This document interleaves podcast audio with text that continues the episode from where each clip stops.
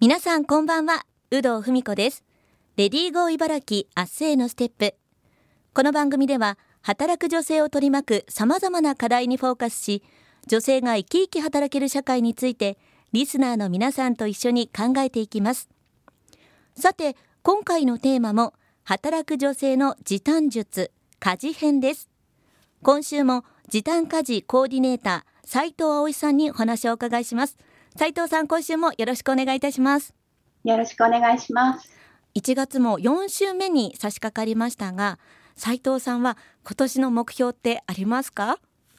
えーとですね、目標というか、はい、やっぱりこういう世の中になっちゃったので、うんうん、なかなかこう遠方に行けないとい。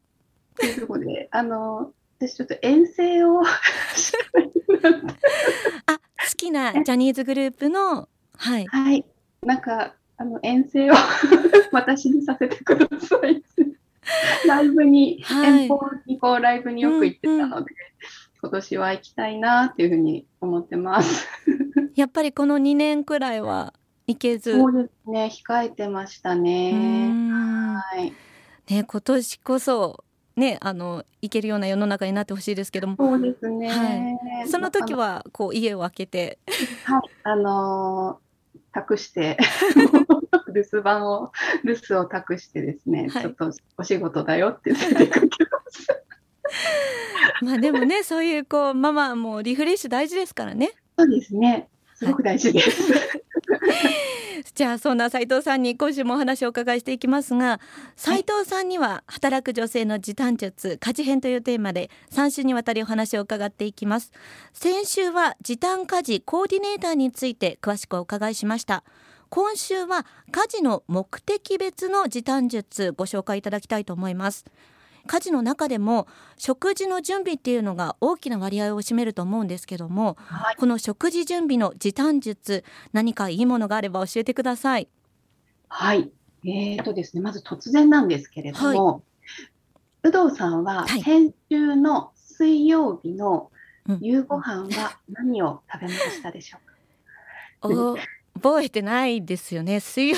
昨日とかならねわかるんですけども先週ってもうはい、全然覚えてないですよね。意外とですね皆さんこれ覚えてなくて、はい、なんかまあ家族で何か食べに行ったとかであれば、ええ、覚えてると思うんですけれども、はい、意外と覚えてなくてこれがまあヒントになるんですけれども、はい、なんか想像つきますか？覚えられるようなメニューにするっていうことですかね？ちょっと近いですね。答えはですね、はい、メニューのルーチン化です。はい。もう決めてしまう。そうです。あの、細かく決めなくて全然いいので、はい、結構あの、料理のお悩みの中で多いのがですね、献立を考えるのが面倒とか時間かるレシピを調べたり、今日何食べさせようかなって考えるのに、お時間を取られるっていうお話よく聞くので、この悩む時間をどう短縮していくか。はい、でここをですね、短縮すると、実は買い出しの時短だったりですとか、ええ、調理の時短にもつながっていくんですね。うんうん、でやり方すごく簡単なので、あの料理得意不得意関係なく、はい、もう今日から明日から皆さんできるやり方なので、うん、ぜひあのトライしていただきたいんですけども曜日ごとにメインの食材を決めてしまうっていうやり方です。はい、例えばあのスーパーって特売の日決まってたりするじゃないですか。お魚が安いとか肉が安い日。もうそれに合わせていただければいいなと思うんですけど、はい、月曜日は肉とか、はい、火曜日はもう魚の特売だから魚、うんうん、木曜あの水曜日は麺木曜はカレーとかでカレーは残っちゃうので、うんうん、金曜日はもう残ったカレーをアレンジするっていうだけこうざっくり決めておくそれだけでですねあの OK なんです。これを決めておくと、あとは献立作るときは汁物とサラダ。で例えばカレーの日はもう汁物もサラダもいらないっていうふうに割り切っていただく。そういった形でですね、あのざっくり決めておくと、買い出しでスーパーに行った時にスーパーでも結構あの今日何にしようかしらって言いながら買い物すると、はい、うろうろしちゃって時間がかかって行ったり来たりしてる間に、なんかカゴの中に余計なものがどんどんあります。あのスーパーっていればいるほど買わせる 戦略、うん。はい、なのでとにかくもうあれこれなんで買ったんだっけっていうものもちゃって、長く居座っちゃうので、はい、そういった部分もですねもうメインの買うものが決まっていれば今日はこれを買う日だって決めておけばもう買い出しの時間もぎゅっと短くなるのであとはもう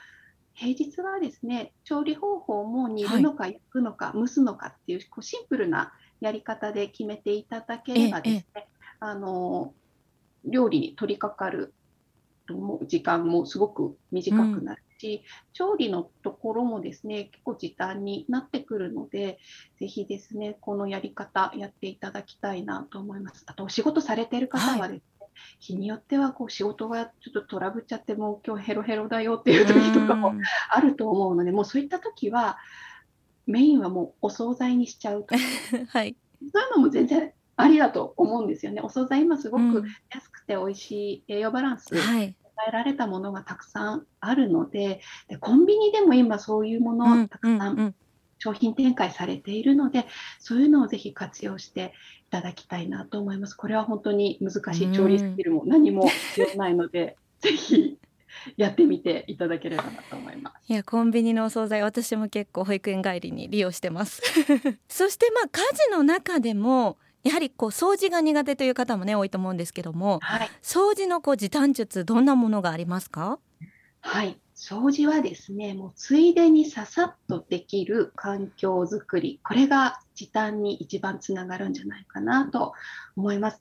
あのお仕事あと育児をしながらだと掃除をしましょうっていう時間をそもそも確保することが難しかったりしますよね。うんうん、なのでもう何かのついでに掃除はするものとして も捉えていただいて、はい、掃除の仕組みを家の中の掃除の仕組みをですねそれを前提に整えていくというやり方です。うんうん、例えばあのお風呂掃除とかトイレ掃除に関しては1日のうちで最後に使った人がささっと掃除できるように今、スプレーして流すだけで、はい、汚れが落ちるものとか出ているので平日はもうそういうのを活用していただいたりですとか、あとお子さんが小さいと洗面台の付近が周りが水飛びでびしゃびしゃに、はい、なっちゃうことがよくあると思うんですけれども、うんうんはい、そういうのをもう拭くためのタオルを常に洗面台の横に置いておいて、歯磨きしながらとか洗顔の後にささっとついでに拭いてしまうというやり方ですね。小さい仕組みをこう家のあちこちに仕掛けておくことでですね、掃除の時間を改めて確保しなくても、家の中の大体の場所がなんとなく綺麗な状態で平日維持できるので、はい、あとはもう週末は気になるところをお掃除の時間、家族で取り組んでいただくというやり方していただくとですね、あまりこう、ストレスなく、家がやっぱり散らかっていると、なるけど、時間がないけど、わーってなってストレスになる方、はい、結構いらっしゃるので、このやり方していただくとですね、気持ち的にも穏やかに過ごせますね。はい。そしてまあ家事といえば洗濯もあると思うんですけども、はい、これはですね、もう一番お勧めしたいのは畳まずに片付ける方法ですね。はい洗濯の中で一番時間が取られるのって、干した後にこう畳んで収納する作業だったりするんですね。これ意外とあの集中力も続かなくて、こうテレビを見ながらダラダラやったり、はい、ここをぎゅっと短縮するためにもう干す時にこうハンガーに干したものは畳まずにハンガーのままクローゼットに移動するだけの収納。はいタオルとか下着、靴下類ってシワになりにくかったり、例えばシワになってもあんまり問題がないものだね。なのでこれはこうきちっと畳むというよりはさっとまとめて収納に、まあ、家族1人ずつこうカゴを用意して、そこにもポイポイ入れてしまうとかそういうやり方していただくとあの洗濯を片付ける時間っていうのはですね、もう5分10分で終わってしまうという、はい、結果につながってきますので、はい、これも試していただきたいなと思います。いやもうなんか洗濯を畳むものっていうね固定概念がありましたけども、はい、それをもうなくしてしまうというアドバイスです。ね。畳まなくていいですっていう。これあのやっちゃうとお子さんでもすごくお手伝いしやすくなるのでぜひですねもう自分のものは自分でお部屋持ってってねっていうような促しもしやすくなります。はい、今週は時短家事コーディネーター斉藤葵さんに家事の目的別の時短術についてお伺いしました。来週は実際に相談の多いお悩みもご紹介していただきます。斉藤さんありがとうございました。ありがとうございました